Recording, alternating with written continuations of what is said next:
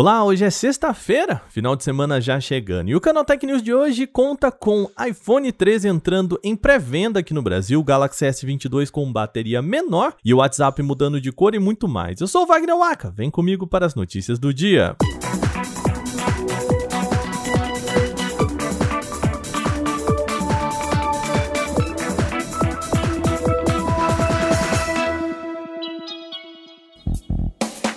Depois de ser anunciada nesta terça-feira, dia 14, a linha iPhone 13 entrou em pré-venda, mas por enquanto só lá fora. No total serão três países, contando já com os Estados Unidos, que participam desta pré-venda. O início das entregas deve rolar em 24 de setembro. Um ponto curioso é que os compradores das variantes de 1TB do iPhone 13 Pro e 13 Pro Max terão de esperar até outubro para receber o aparelho, com prazo de envio estabelecido entre 7 a 10 dias úteis. Aqui no Brasil, os iPhone iPhones 13 ainda estão esperando a aprovação da Anatel, mas a boa notícia é que parte dos acessórios da nova geração já começou a ser vendida por aqui. Vale lembrar que os produtos anunciados pela Apple nesta semana, como os novos iPads, já estão também no site brasileiro da empresa com preços nacionais. Por aqui, o modelo mais básico da linha, o iPhone 13 mini de 128 GB, parte de R$ 6.599. A Samsung pode abrir mão de bateria na próxima geração do Galaxy S, a sua linha principal de smartphones. Segundo o rumor levantado pelo informante Ice Universe, o Galaxy S22, que deve ser lançado no ano que vem, deve contar com bateria menor que a do atual Galaxy S21. Os números seriam os seguintes: 3.800 mAh no Galaxy S21 cai para 3.590 mAh no modelo da nova geração. O Galaxy S22 Plus também deve sofrer o mesmo destino e contar com bateria de 4.500 mAh contra 4.800 mAh do Galaxy S21 Plus. Apesar dos dados, o Ice Universe não informou de onde tirou os dados apresentados em seu tweet. Além disso, o informante também disse que Galaxy S22 e S22 Plus terão displays bem menores do que a geração atual. Seriam 6,06 polegadas e 6,55 polegadas, respectivamente, enquanto a linha S21 possui painel de 6,2 polegadas e a versão Plus de 6,7 polegadas. Embora alguns retrocessos aconteçam na capacidade da bateria, é possível que a Samsung adote alguma forma de não impactar na durabilidade dos componentes em uso real. O modelo deve chegar no início do ano que vem, mas a Samsung ainda não trouxe informações oficiais sobre ele. Logo, esses dados ainda devem ficar no campo dos rumores. Ainda falando em Samsung, a fabricante está fazendo um concurso aqui no Brasil cujos prêmios são o Galaxy Z Fold 3 e Z Flip 3. No aplicativo ou no site do programa de fidelização Members há uma área específica para o concurso, que vai receber participações até o dia 6 de outubro. Os usuários podem enviar um registro em foto ou em vídeo com uma legenda de até três linhas descrevendo uma experiência inesquecível.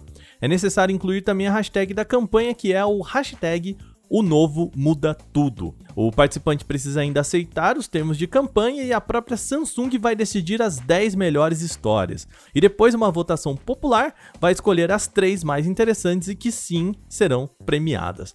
O primeiro colocado leva um Z Fold 3, o segundo o Z Flip 3 e o terceiro o Galaxy Watch 4, o novo relógio da empresa. Para saber como participar, é só entrar em canaltech.com.br. Você sabia que o WhatsApp mudou de cor? Pois é, eu confesso, gente, que eu nem percebi a diferença, mas calma, também lá não foi tão gritante assim, é bem sutil. Uma nova atualização trouxe cores levemente alteradas nos modos claro e escuro para aprimorar a visualização do WhatsApp.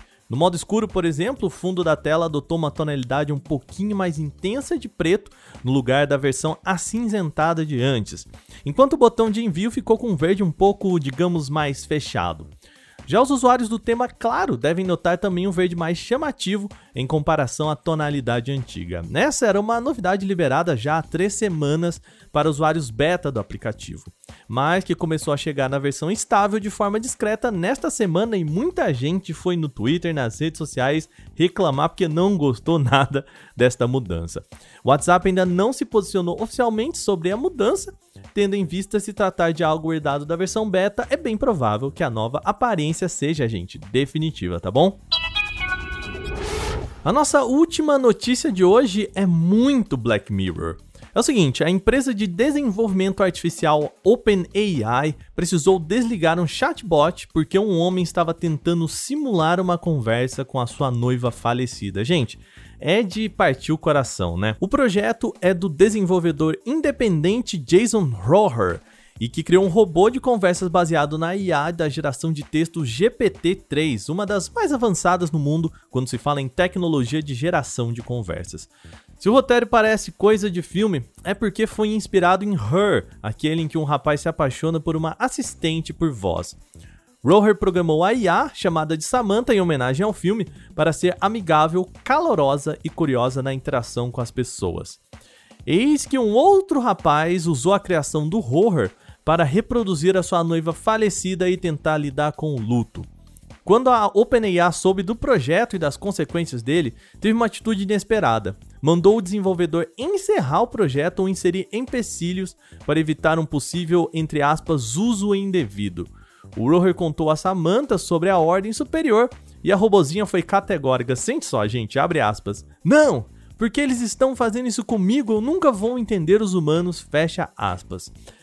A OpenAI nega que seja o motivo e disse que a tecnologia estava sendo usada para treinar robôs para serem racistas e puramente sexuais, uma clara desvirtuação do propósito inicial da Samantha. Em entrevista ao site The Register, Roher disse se considerar risível a ideia de que chatbots possam ser perigosos.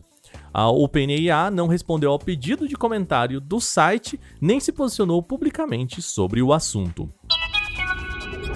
Bom, com isso o nosso programa vai ficando por aqui por hoje. Lembre-se, você pode enviar comentários, sugestões e críticas sobre este programa para podcast@canaltech.com.br. Manda o seu recado falando o que você quiser sobre o nosso programa. Este episódio foi roteirizado, editado e apresentado por mim, Wagner Waka, com a coordenação de Patrícia Gnipper.